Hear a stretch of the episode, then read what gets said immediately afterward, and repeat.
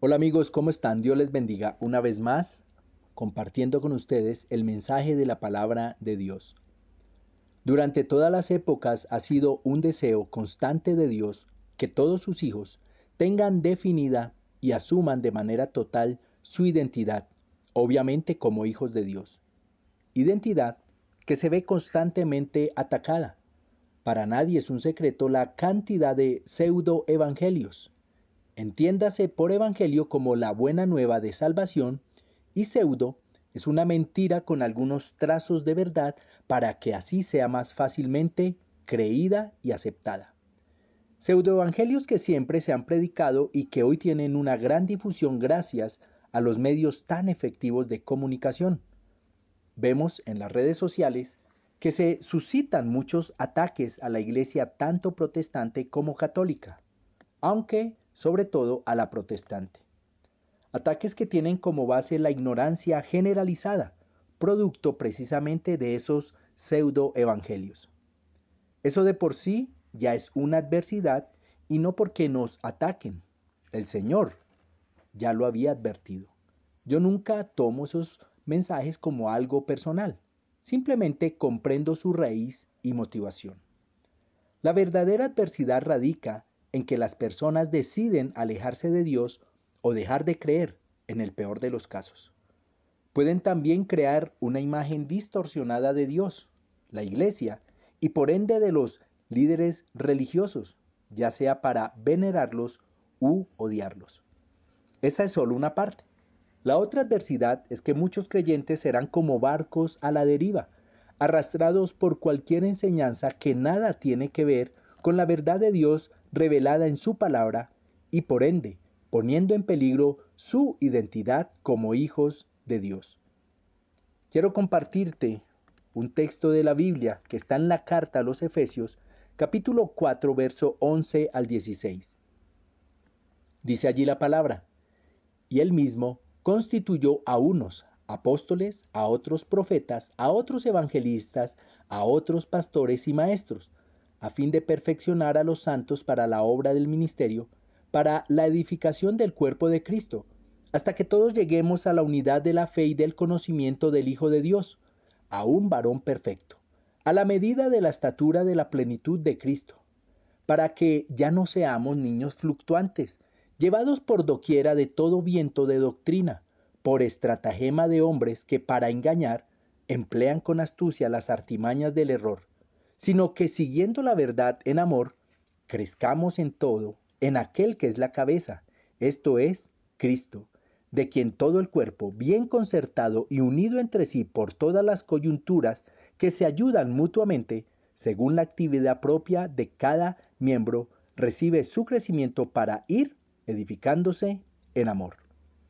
Pablo, usado por Dios, siempre adelantado a los hechos, nos dice cómo contrarrestar esta inevitable situación, que dicho sea de paso, es totalmente inevitable. Nuestra identidad en Dios siempre será objeto de ataques. Lo primero es el milagro de pertenecer. Pablo hace una lista de personas destinadas a formarnos, prepararnos, no solamente para nuestro beneficio personal, sino además para beneficiar a otros. Pertenecer al cuerpo de Cristo la iglesia. Pertenecer nos da la seguridad de ser formados en este tiempo, sobre todo por pastores y maestros.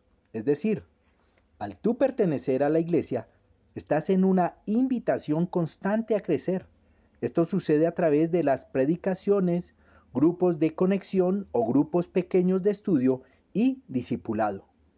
Tristemente, muchos creen que pertenecer es una opción que pueden tomar o dejar de lado poniendo así en peligro su propia formación, crecimiento, maduración y por tanto su identidad.